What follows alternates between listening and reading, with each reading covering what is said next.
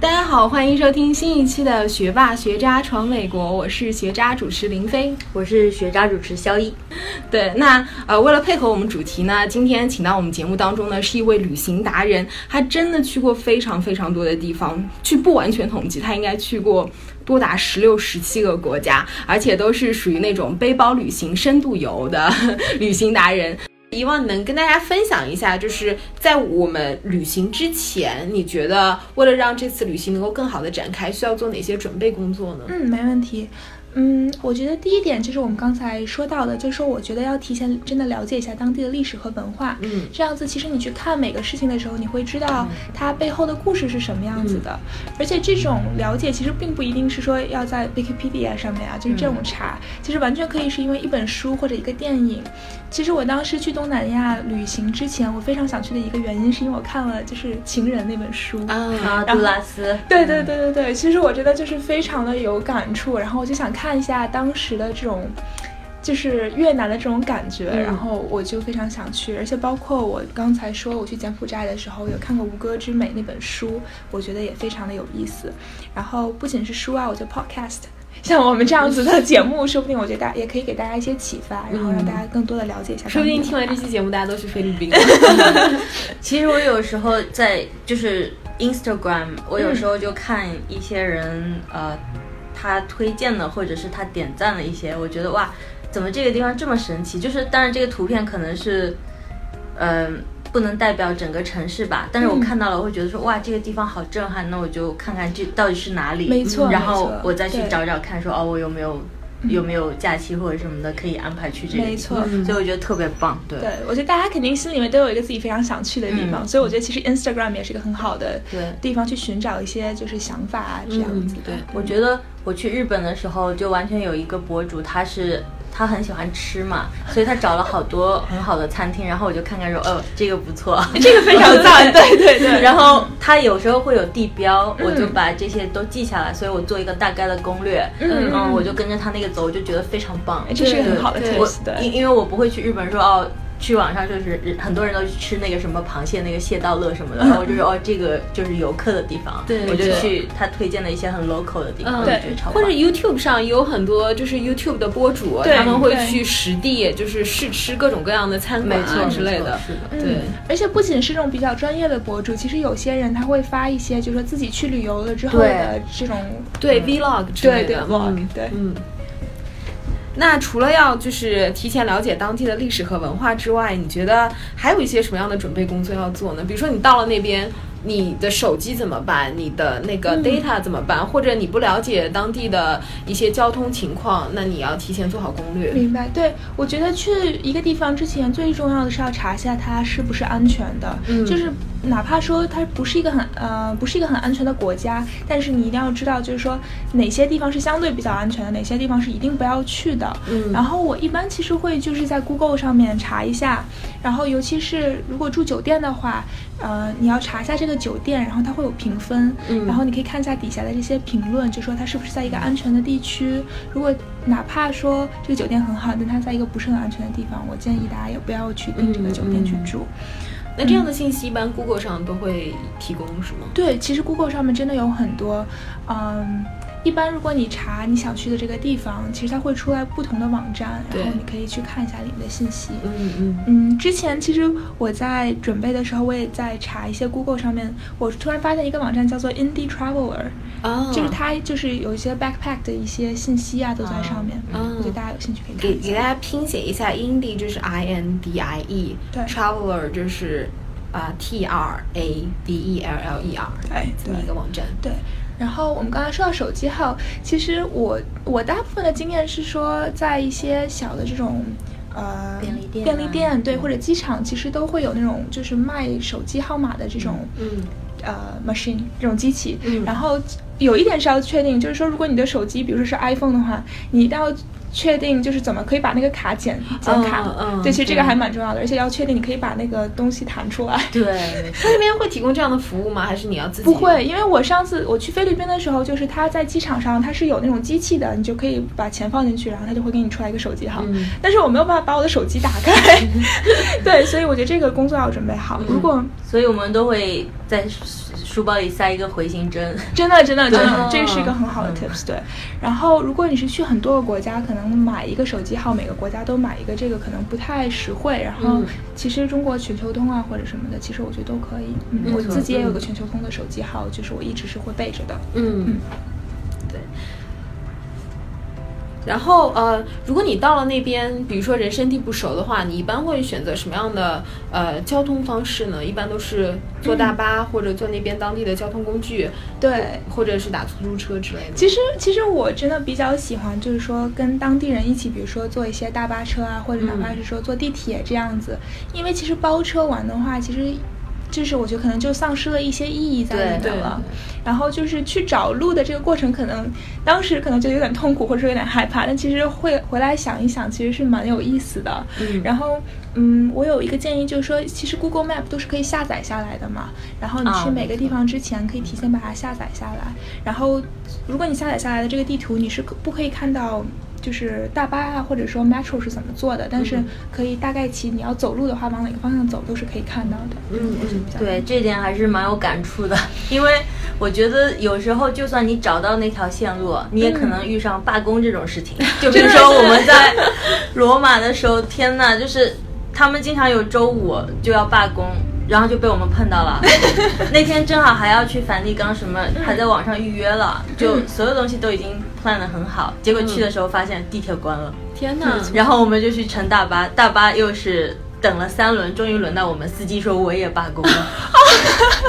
我们，你知道那辆公车是什么样的状况吗？就所有人往上挤，就感觉动画片里面那个车快要爆炸一样，就已经那个烟都要冒出来，然后司机就是他就是拖着那个就是 特别无奈，特别无奈，就是他到底是开还是不开，就是然后他又说我罢工，然后一会儿说又好好我开了，然后过了一会儿又又我又罢工，反正不管怎么样，我们是挤不上去了。太痛苦了。对，然后 Uber 也叫不到。没错，因为我记得当时我住在荷兰的时候，我非常想去比利时去看一看。嗯然后我当时是自己一个人去，而且我是一天，然后我就往返就回来了嘛。嗯所以我觉得没有必要去买个手机号或者什么的，我真的就是下载了一个 Google Map，、嗯然后我也没有讯号，我也没有网，我就去了。尤其是比利时，其实它的那个路线是非常复杂的，就它不是这样子横着竖着的，嗯它是就是各种地方乱七八糟的。然后我真的就是靠那个 Google Map 找到我所有想去的地方。对我觉得其实提前做攻略还是蛮有用的。对对嗯，对。那我问一下你们两位啊，就是如果你们一般出去玩的话，都选择住酒店呢，还是 Airbnb，或者说当地找一个民宿之类的？我比较喜欢民宿吧，就是说我也喜欢 Airbnb，比比较有特色的那一种。呃，酒店的话呢，一个是你要好一些的酒店，一个是价格比较高，嗯呃，另外一个呢，我是去体验一些风土民民情的嘛，所以我想要住一些比较不一样的东西，嗯对，所以还是会选择一些比较特别的民宿和民宿都是在网上预约嘛，提前预约。其实有一些民宿也不是那么便宜，就是要看你你想要什么样的。我们一般会大概就在 Instagram 上先翻一圈，然后又在网上找找看看哪一个自己比较喜欢，嗯再去看它的 availability 对。对我我也是，我觉得要看，比如说去的城市啊，如果去比如说像日本这样的地方，肯定就比如说 Airbnb，你找一些非常有意思的地方，然后享受一下，当做一个旅行，就是休假。然后如果我觉得是去这种背包客，然后可能想体验一下非常不同的地方，然后比如深入一些这种嗯小的国家，可能没有这么多 Airbnb 的话，我就会选选择这种青年旅社。嗯其实比更比较就是选择更比较多一点。嗯然后在网上的话，也有比如说 hostel.com，然后你可以看一下评分什么的。就是我主要是以干净和安全为前提。没错，嗯，对。其实还有一个可能有一些人会嫌弃，但是我觉得我们还在携程上找过，就是呃中国，比如说中国人在欧洲开的一些旅馆，就是他自己家里可能一个一个 apartment 把它弄成几个房间之类的，然后他们还有中式早餐，我觉得超级棒的。我现在就觉得说这个体验实在太好了，因为我一直在外边吃，我就觉得啊，我体我超想就是没错，对。吃点粥啊什么的，然后有时候那个阿姨超好，还给你带回来，就说啊这个饼带在路上吃，还有茶叶蛋什么的。哦，那个我我们去罗马佛罗伦萨的时候就有住过这样子的，我觉得非常棒。对，可以体验一下。对嗯，而且很便宜。对，那你们出去玩的话，一般都是自己一个人呢，还是会跟朋友一块儿出去？一般我是跟朋友或者跟家属一起。嗯对，我是啊、呃其实我我很多的时候是跟我男朋友两个人去的，嗯。然后还有的时候我也会一个人去，我比如说去比利时这样子。如果我真的非常想去，然后其他人没有时间的话，嗯，对，然后我可能就会在 hostel 里面找一些好朋友啊，然后嗯就是在楼下的 lobby 的时候跟人家聊聊天，说哎你去做什么，然后就一起出去了。嗯，对，其实我之后还回过一次香港，就是，然后我在香港其实也是住在一个 hostel 里面，因为其实香港是有很多这种爬山的一些 hiking trail 的，嗯，然后我等于就在 hostel 里面找了两个就是也过来香港玩的人，我们就一起去爬山什么的，我觉得很开心。这也是一个很好的结识新朋友的一个方式。对对，没错，我觉得没错。嗯，那你们觉得什么样的朋友比较适合旅行呢？因为就是不能说你随便身边拉一个朋友就跟他一块儿旅行，因为可能性格不合啊，或者说有些地方不是很 match。我非常同意，我也非常，所以我找一起出去玩的时候，我是比较谨慎的。对，对慎重挑选旅伴。对我，我本身假期就少，所以我想出去玩的时候尽量开心。没错没错。我之前还听过一个笑话，就是说很多情侣在机场就分手了，就是因为没有办法一起旅游。然后其实找朋友我也非常同意，就是说如果你找一个不好的伙伴，其实整个把你的自己的旅游也就毁掉了。嗯嗯，那我觉得我找朋友一般就是说，啊、希望是大家都是比较乐观的，就是说，因为总会有出现问题，然后有意想不到的事情发生，然后就说不要抱怨，而是说想着就是说哦，怎么解决这个问题？这个问题解决了，那好，那我们就到下一步，我们就继续嗯开开心心的玩。对我觉得这个很重要。这个非常非常重要，可以说是我觉得可能是最重要的。最重要的对对对。不不是那种特别娇气的人，而是可以随时随地各接受各种突发的情况。没错嗯对啊，就比如说你说没有住的地方，就像你说的，可能没有车啊什么的，那我就去找点别的乐子。就我们平常是这样想的。对对你你你不可能就坐在那干等，对吧？嗯你来都来了。对，其实我觉得，呃，在听的观众们，大家也可以想，就是说，其实旅游的时候，真的会永远都会出来，就是你意想不到的事情，不管你准备的有多好，那可能第一二次的时候，可能大家就是可能比较紧张，比较害怕，所以整个这个人就是非常的就 freak out 了这种感觉，嗯嗯，但是慢慢的习惯了，我觉得就好，对。嗯嗯嗯。那最后我们来讲一下旅行当中需要规避的，如何规避一些风险吧。因为就是啊、其实，在我们做节目之前呢，肖一有一直在跟我聊他在摩洛哥 被遭遇的各种套路，就是比如说被人骗呐、或者之类的。那我旅行当中如何规避这样的风险？你们有一些什么样的经验可以跟大家分享吗？我发现其实真的很多人都有在旅游的时候被套路的事情，我觉得对对，肖医生来，我觉得被套路是很正常的嘛，就看你怎么看待这个事儿。其实我们在摩洛哥被套路的时候也知道被套路了，但是我们就是。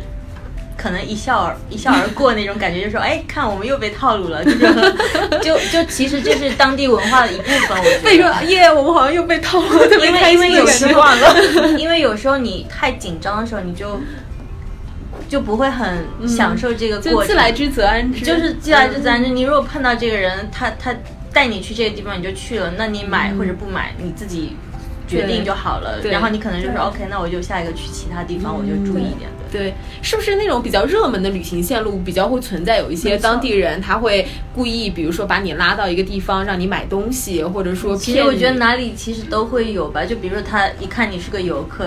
你你背这个相机一看就是个游客，他肯定会跟你说哎这个东西多少钱，有多么多么好之类的。嗯我觉得这个是一个全世界的通病嘛？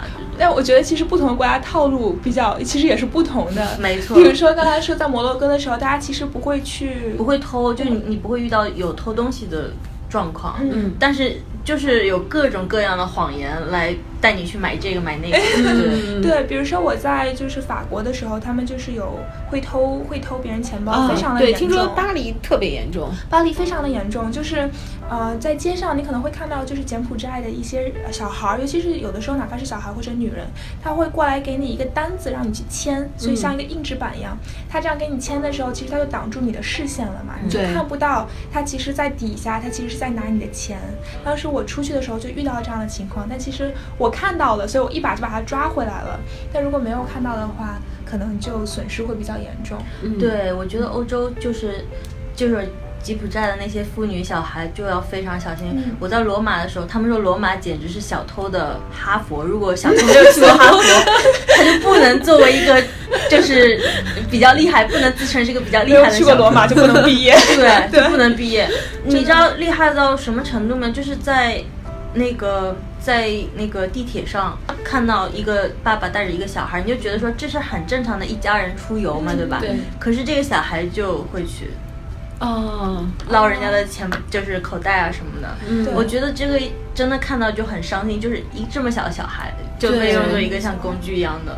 对对，所以其实我也有一个建议，就是说，其实可以大家去买个腰包，哦然后是尤其是那种薄薄的腰包，不是那种很大的那种告诉大家我的钱都在这里的那种腰包，就是薄薄的，然后你放在衣服里面，没错。嗯然后其实也也不影响美观嘛，因为其实你就挡在那里。其实这个腰包就有点像一些，就我们穿的那种运动的紧紧身那种，它有拉链的。对，没错，我就嗯会把护照和钱放在里面。对，是的，我就经常就是把卡和那个最重要的一点点零钱，没错对最重要的东西。但是这个也很尴尬，因为我我我到博物馆的时候，他说、哦还有一个英英文团呢，还有一个可以带一个人进去，嗯然后他就说现在就要付钱，然后我掏那个卡半天都掏不出，你还得把手伸到衣服里面尴去看那个尬到爆。然后那个小哥就在边上等我，我说哦，我说。实在是不好意思，我说，但是我为了保护我自己，必须要这样做。他说，哦，你做的很好。他说，你慢慢来，你慢慢来，都尴尬到爆，你知道吗？解释清楚，对，对我是在掏钱。对，对，嗯，然后我之前还有见过的套路是在菲律宾的时候，然后我下下了机场以后，他就会有出租车，嗯尤其是我男朋友，可能他之前没有在欧洲的时候，他没有经历过这种，就是说。很多人其实就会站在机场里面，就跟你说 taxi taxi。嗯其实我觉得可能在中国有的时候大家已经经历过，所以我嗯当时就知道，我说这种出出租车你一定不要去打，是黑车。嗯然后你要走出去，然后到那个就是出租车就是排队的地方去打，然后他就非常的震惊，他说哦还有这样子的事情是吗？然后而且特别可怕的是我都没有发现，就是说他会有黑车，但他把自己就是伪造成出租车，就是连哦颜色都是一样的，就是是。你一定要就是非常细微的差别，你可以看出，比如他打的那个表，那个表的样子不一样。啊，所以我们每次上车之前都一定要跟他确认我，你说就是你是不是要打表，你一定要看他摁下去打表，你才跟他一起坐这个车。很多人就是说你上了车以后他不打表，然后就管你乱要价。摩洛哥就没有打表，那一定要说，就最开始的时候跟他说清楚。他会他会说，因为我们第一天去，他会开价，比如说一百两百的，就是迪拉姆那边叫，可能就是折过来十十美金呃左右，那其实也还便宜了。但是后来我们查过攻略说，这个东西肯定不会超过三十迪拉姆，我们就跟他。狠狠的还价，然后我有个同行的小伙伴超牛逼的，就是他可能还价还上瘾了，他就说十迪拉姆，然后然后有一次司机说居然说去了，真的吗？那想想平时付的那种三十、四十、五十的，你就在想说嗯，虽然没有多少钱，对。对对，这里也可以看出来，就是说查攻略非常重要。对。对，但有的时了解当候地物价对，但是攻略说是三十哦，但是我们是十块钱，你们赚了，你们可以再写个攻略。我们当时就傻眼了，想说这也行，就就对，但有的时候，其实比如像我去墨西哥的时候，也有同样的状况，但是这也没有其他的选择嘛。然后攻略上说，其实二十块钱就可以的。然后那个时候，当时他们开价就是两百块钱。对哇，然后我们说不可以，攻略上说二十，但他们当天就是不走，对可能也是因为只有我们两个人，所以就最后就真的也没有办法，然后就只能付二十块，呃，两百块钱。其实你可能要看看这个区域，就是出租车多不多，也要看状况，对对。然后我我还是觉得说，虽然就是套路什么的很多，但是你要你要看你的状况，就不能说很还价我就不去了。对，保对对保护你自己还是比较重要的。对对对对，是的。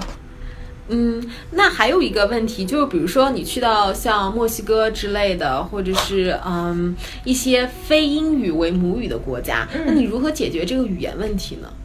嗯，其实我觉得就是最开始时候要知道一些最基本的，尤其是比如说，其实我觉得知道怎么说谢谢是非常重要的。然后就是永远要把微笑带在脸上，然后就是说，哪怕他们不懂，那看到他们看到你非常和善，其实很多人都非常愿意去帮忙的。没错，然后比如说墨西哥是因为他们说西班牙语嘛，所以其实差别还蛮大的。对，而且其实墨西哥我很惊讶的是说，其实真的说英文的人不是很多。嗯，但我觉得当时你就要大胆的去说，然后就是 连比划，然后大概就是 Google Translator 就是去翻译，然后再不停的说英文，其实他们大概是会懂的。嗯，有的时候他们说不清楚，我们也会碰到人，就是真的给我们带路，就把我们带到那个就是。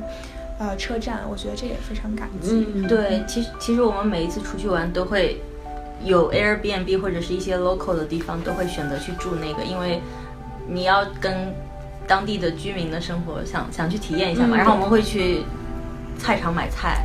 啊，就自己做饭干嘛的？然后我们去买菜的时候呢，通常比如说你像去摩洛哥这些地方，他们是不会讲英文的，他们会讲法语。嗯。然后呢，有时候你边上的老奶奶，你就会问他说：“我用哪个硬币啊？”之类。然后老奶奶就会重复跟你讲说。多少钱？多少钱？你要记住了，这个不会超过这这个钱。他在讲什么你不知道，但是他会说哦，比如说捞两个橙子，他说是这个硬币。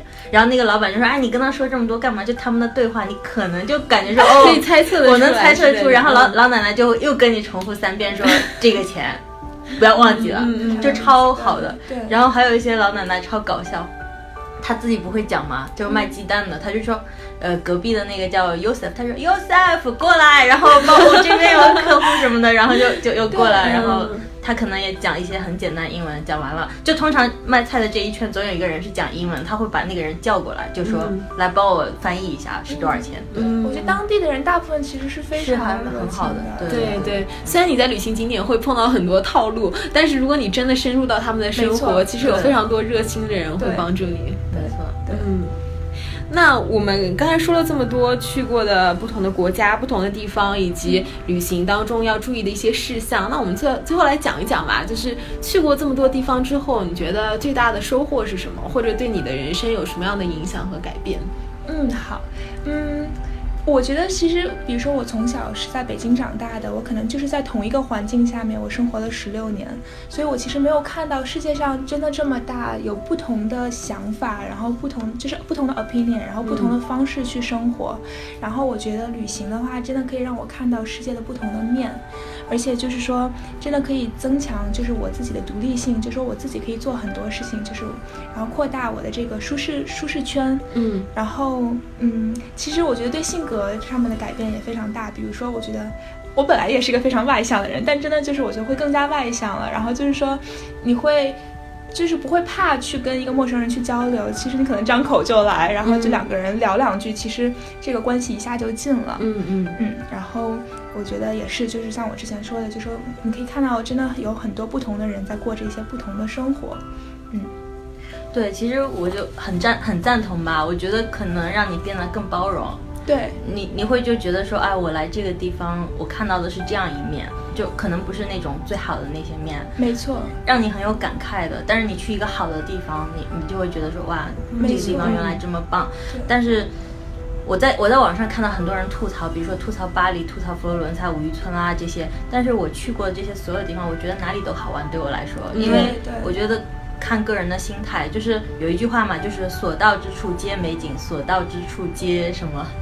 我忘记了，就就就反正说你在那个地方，如果你自己真的是 enjoy，你总能找到好玩的地方。没错，对你你不一定要去那个游客的地方拍个照什么的，那没拍到就就也就这样，那个东西永远可能都在那边，对吧？嗯嗯，尤其是我觉得有的时候你去一些在发展中的国家，然后你看到他们的生活的一些状态，让你真的非常的感激自己所拥有的东西。嗯，然后你就觉得就是自己真的非常的幸运，可以有这些机。会去看到这么多的东西，嗯嗯嗯，对。其实我觉得去过越来越多的地方之后，其实你对这个世界的防备之心会有所降低。因为如果你只活在自己一个小小的世界，你觉得世界就应该固定是这个样子的。但是当你走出去之后，你就会发现，哎，世界其实存在着各种各样不一样的方方面面。所以你会。打破自己的一些固有的成见，然后去越来越更多的接受一些新的东西和自己之前经历过的事情不一样的方面，所以我觉得防备感会降低，但是宽容度会变高。对，特别是我们去摩洛哥的时候，正好是斋月嘛，你就看那些人，大概晚上大概八九点的时候，他们有一个固定的时间祷告，嗯，就是真的非常非常虔诚，然后还有那种礼炮，就是那个炮响了以后。大街上一个人都没有，都回家吃饭去祷告去了。然后接下来的祷告就在清真寺的整个城市都能听到那个喇叭放的那个声音，嗯，然后就祷告的声音，然后大家都在那边拜，然后一批一批，我就觉得哇，真的一个非常不一样的体验。对对对，就从来没有见过这样的。还有很多人以不同的方式在活着，没错，嗯，对，尤其是比如说像我从小我是没有宗教信仰这样子长大的嘛，然后你看到很多的地方，其实宗教的信仰其实对他们是非常重要的一部分。嗯，像刚才我们说的摩洛哥，然后我之前去西藏也是这样子的，嗯，就是他们可能赚很少一部分钱，但他们会把所有的钱都捐给庙里面，所以我觉得非常有感触。对对对，我觉得可能见过很多事情之事情之后，你不会对一些事情轻易的下结论。对，没错，因为你会发现，哎，很多人他们在过着，他们经历过一些你没有想象过的事，或者他们有一些你没有从来没有想到过的想法，所以你会试着去包容和谅解，而不会轻易的对一件事情下一个片面的或者偏激的一个结论。没错，同意。对。而且我觉得，当你去过更多的地方之后，你回归到自己真实生活当中，你会更好的接受自己的生活。因为很多人都说啊，我身边有很多柴米油盐，我很多 有很多很多鸡毛蒜皮。你想要去诗和远方，但是诗和远方的那些地方也存在着柴米油盐，也存在着鸡毛蒜皮。对，其实哪里都有好的一面和不好的一面。就是可能过了一条街，那个地方就完全不是你看到那些旅游风光大片里面的场景。对对。但是这就是一个城市最可能。最真实的一部分，对对是的。我们作为一个游客，我们只欣赏到它美丽的一方面，但是在那边生活的人，他们经历那些柴米油盐，他们经历那些鸡毛蒜皮的事情，所以回归到生活，把自己的生活过成诗和远方，也是一件很好的事情。就就好好享受自己当下生活就可以了，我觉得。对对是的。那今天非常谢谢遗忘来到我们的节目，然后希望我们这一期，希望我们这一期的节目呢，能够给大家呃提供一些很好的旅行的 idea，或者帮助大家更好的规划自己下一次的旅行吧。嗯，好，谢谢林飞。嗯，所以嗯，这就是我们这一期的学霸。学渣闯美国，谢谢大家，再见。